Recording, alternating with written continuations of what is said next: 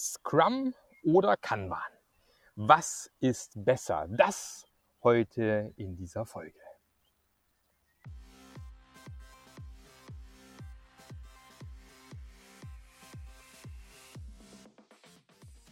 Der Passionate Teams Podcast.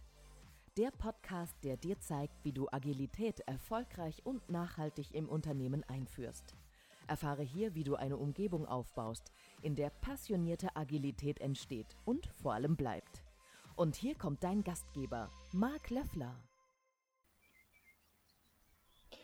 So, ich sitze hier gerade auf einem kleinen Landungssteg direkt an der Mosel. Die Mosel schippert hier so einen, einen halben Meter vor mir an mir vorbei. Vor mir Weinberge. Ich bin hier im wahrscheinlich ziemlich unbekannten äh, Weinort Briedel. Das ist in der Nähe von Zell an der Mosel.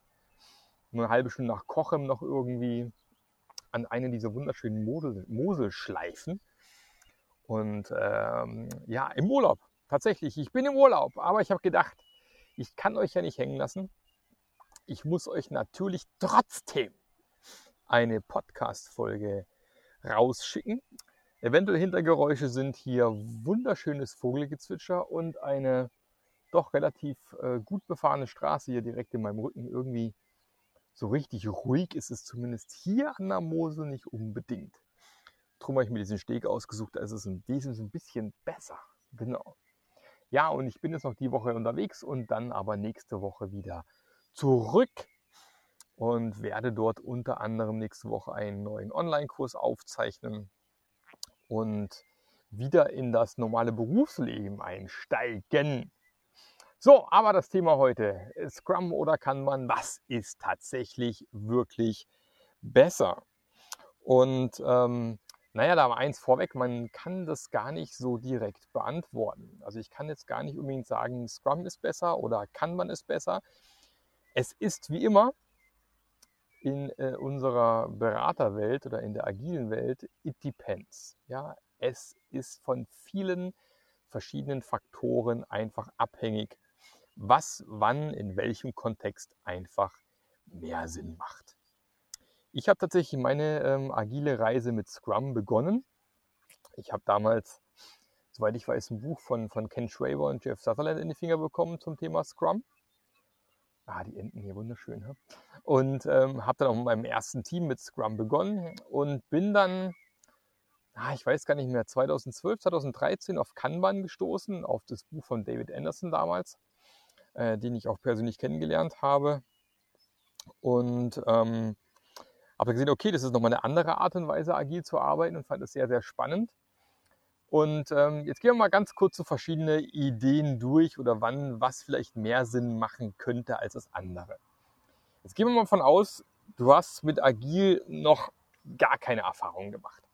Ja, du möchtest komplett frisch einsteigen ins Thema Agilität, hast keinen blassen Schimmer und du hast gerade auch niemand an der Hand, einen Berater, also deine Firma möchte aber gerade kein Geld ausgeben, oder sonst irgendwie in deiner Firma vielleicht zufälligerweise einen Kollegen, der vielleicht in einer anderen Firma schon mit Agilität schon mal Erfahrung gesammelt hat und bist wirklich, muss wirklich bei Null anfangen.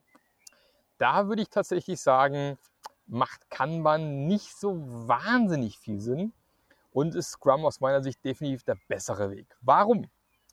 Ähm, das hat einen ganz, ganz einfachen Grund. Und zwar ähm, das Thema Scrum ist einfach so, dass bei Scrum bekommst du halt sehr genau vorgegeben, wie du arbeiten musst. Ähm, du hast dort die täglichen Dailies, du hast die Sprints, die mit Maximallänge von vier Wochen, wo dann genau festgeschrieben ist, du machst eine Planung vorher, du machst ein Review hinterher, du machst eine Retro nochmal oben drauf. Ähm, du machst eventuell in der Mitte vom Sprint nochmal ein Refinement des Backlogs. Du hast klare Rollen mit dem Scrum Master, mit dem Product Owner, mit dem Entwicklungsteam mit drinne. Also bekommst äh, eigentlich eine ziemlich gute Blaupause an die Hand, mit der du loslegen kannst. Selbstverständlich ist es da natürlich auch wichtig, immer im Kopf zu behalten, dass Tools allein natürlich nicht agil bedeuten, sondern Tools sind einfach nur das Handwerkszeug, das Mindset ist nochmal wichtiger, haben wir ja oft genug in meinem Podcast diskutiert. Trotz allem, wenn du gar keine Ahnung hast und hast keinen zur Hand, ist Scrum einfach besser, weil es dir einfach ganz konkret sagt, wie du mal loslegen könntest. Und es war bei mir eben damals genau das Gleiche. Ich habe auch äh, damals das so in die Hand bekommen und habe dann entsprechend auch nach dem Handbuch losgelegt. Natürlich äh, zwei Milliarden Fehler gemacht, logisch. Vieles falsch interpretiert und ähm, gerade am Anfang noch Arbeitspakete zugewiesen und so ein Käse. Ähm, habe dann äh, ein, zwei Jahre später noch eine Scrum Master Zertifizierung gemacht und dann erst so richtig die Augen geöffnet bekommen, wie es wirklich funktionieren sollte. Aber trotzdem gibt dir alles in die Hand. Bei Kanban ist eben das Problem, ähm, es gibt halt keinen wirklichen Body of Knowledge im Kanban. Also bei Kanban ist es halt so, du hast diese fünf bis sechs Regeln, die du in die Hand bekommst und wirst halt losgeschickt. Und das ist die Schwierigkeit einfach daran, weil ähm, Kanban einfach gar nicht beschreibt, wie du arbeiten sollst, sondern Kanban sagt vielmehr, du fängst genau dort an, wo du gerade bist. Und äh, das ist eben auch die Schwierigkeit, die man entsprechend hat. Wenn du jetzt aber eben frisch anfängst und du hast den Vorteil, einen, einen Berater in die Hand zu bekommen, der vielleicht mit Kanban oder Scrum Erfahrung hat, wirst du halt zum einen vermutlich ähm, entweder mit der Methode loslegen, wo dein Berater sich wohler fühlt, oder wenn du wirklich Glück hast und einen sehr guten Berater erwischt, der wird dir dann schon sehr genau sagen, was bei dir jetzt mehr oder weniger Sinn macht. Aber dann dann kann es eben auch Sinn machen, mit Kanban loszustarten, weil er genau nicht in diese typischen Fallen reintappst, die man bei Kanban halt so normalerweise reintappen kann. Ja. Also, wenn man Kanban anschaut, die erste Regel heißt ja, visualisiere äh, ähm, deinen aktuell gelebten Prozess. Und hier ist schon bei den allermeisten äh, das Problem, dass man ja, googelt nach Kanban und dann lauter lustige Kanban-Boards findet, Beispiele für Kanban-Boards findet und sich dann eins rauspickt, das einem gut genug gefällt und sagt, das nehme ich mir jetzt vor. Ähm, das Problem an der Sache ist einfach, genau das ist eben nicht dein Prozess, sondern das ist einfach ein Prozess von irgendjemand anderem. Und genau hier ist es schon eben hilfreich, wenn man hier einen an die Hand bekommt, der genau weiß und dir genau zeigen kann und dir helfen kann, ähm, wie du denn jetzt genau deinen aktuell gelebten Prozess visualisieren kannst. Was ist denn der eigentlich? Wie sieht der eigentlich wirklich aus? Und eben nicht sowas an der Hand hast wie nachher äh, Start äh, und ne Quatsch mit ähm, To Do, Doing, Done und fertig. Das hat mit Kanban relativ wenig zu tun. Der zweite Schritt in Kanban ist ja immer, limitiere dann deine Arbeit in den verschiedenen Prozessschritten, dass du eben nicht zu viel parallel machst, auch da ist ganz gut mal zu wissen, so ein, äh, was ist ein guter Wert, was nehme ich da am besten, gerade am Anfang, ähm, äh, was dort wichtig ist. Und, äh, und dann geht es eben darum, Durchfluss zu messen im Kanban-System und dann äh, tatsächlich dieses Kanban-System nach und nach zu verbessern.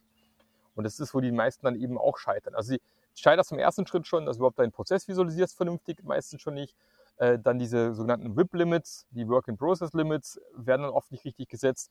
Und äh, wenn du das aber geschafft hast, bleibt es meistens genau an der Stelle stehen. Dein Kanban-Board verändert sich dann eben gar nicht mehr. Das heißt, dein Kanban-Board bleibt genau gleich, wie es vorher gewesen ist. Und das ist die nächste Gefahr, weil bei Kanban die Idee ist auch, äh, wie in jedem agilen Prozess, es heißt kontinuierliche Verbesserung, kontinuierliches Ver Ver Verändern, Anpassen an die aktuelle Situation, diesen Durchfluss immer wieder verbessern und so weiter und so fort, ist einfach extrem wichtig. Und ähm, da ist wieder gut, wenn man jemanden an der Hand hat, der eben auch sagt, wie das funktioniert, wie man das Ganze umsetzt. Und äh, dann macht das Ganze auch entsprechend Sinn.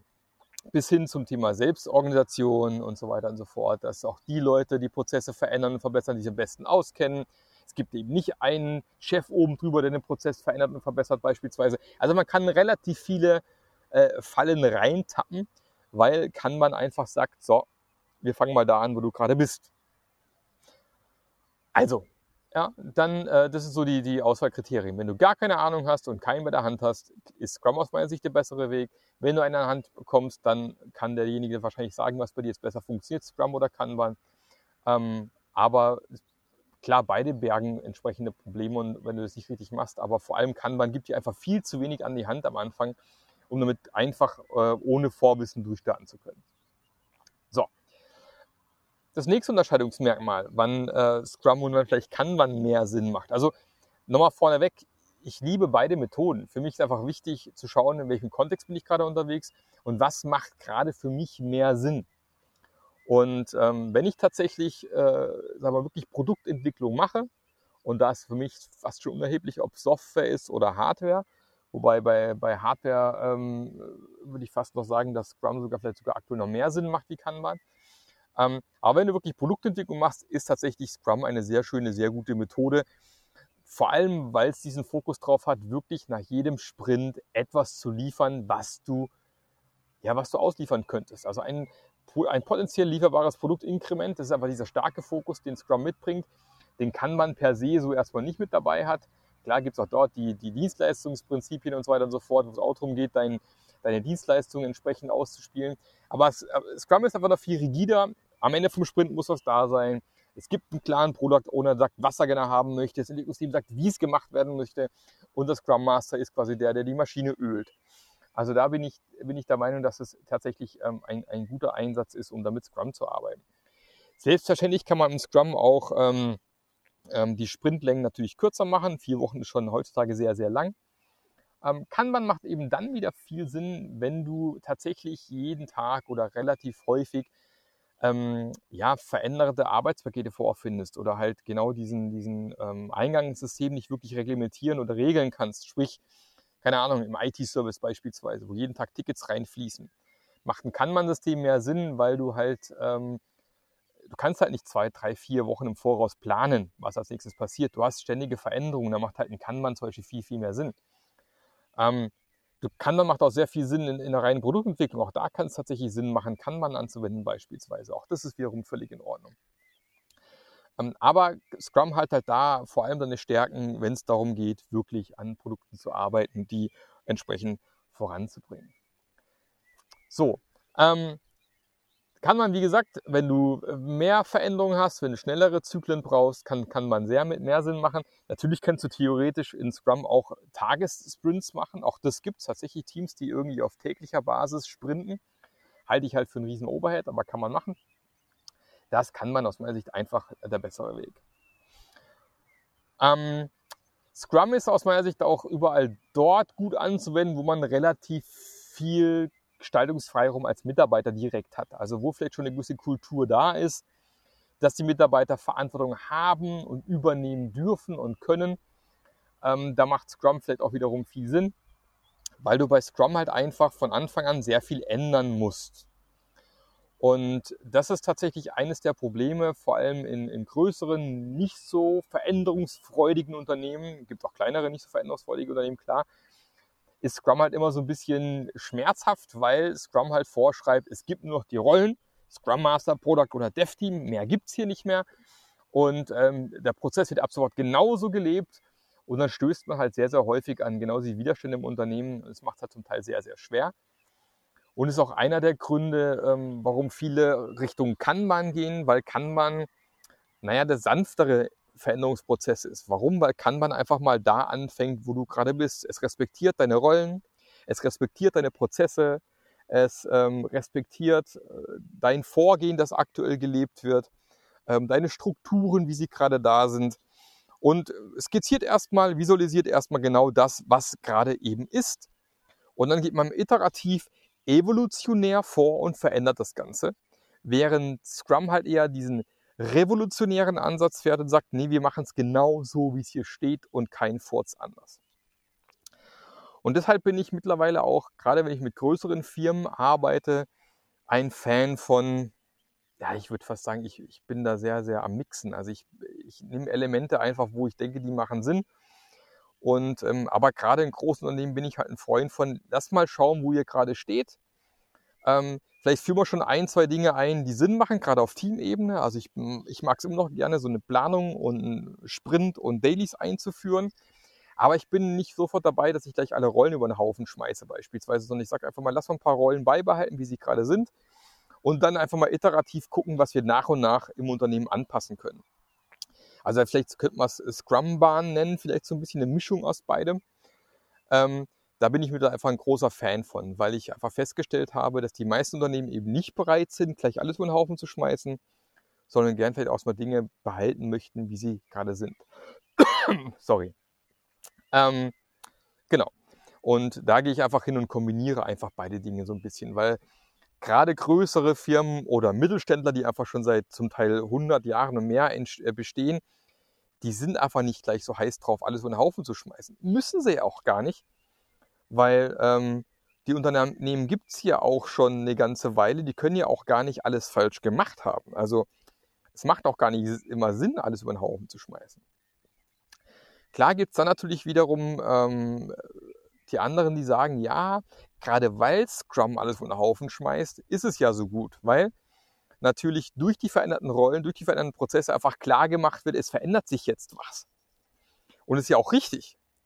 Bloß hilft das alles nichts, wenn der Veränderungswillen gar nicht da ist und man nachher so viel Widerstand im Unternehmen hat, dann ist es ja schön und gut, dass man das alles toll aufzeigt mit Scrum, was sich alles verändert jetzt, welche Rollen es jetzt gibt.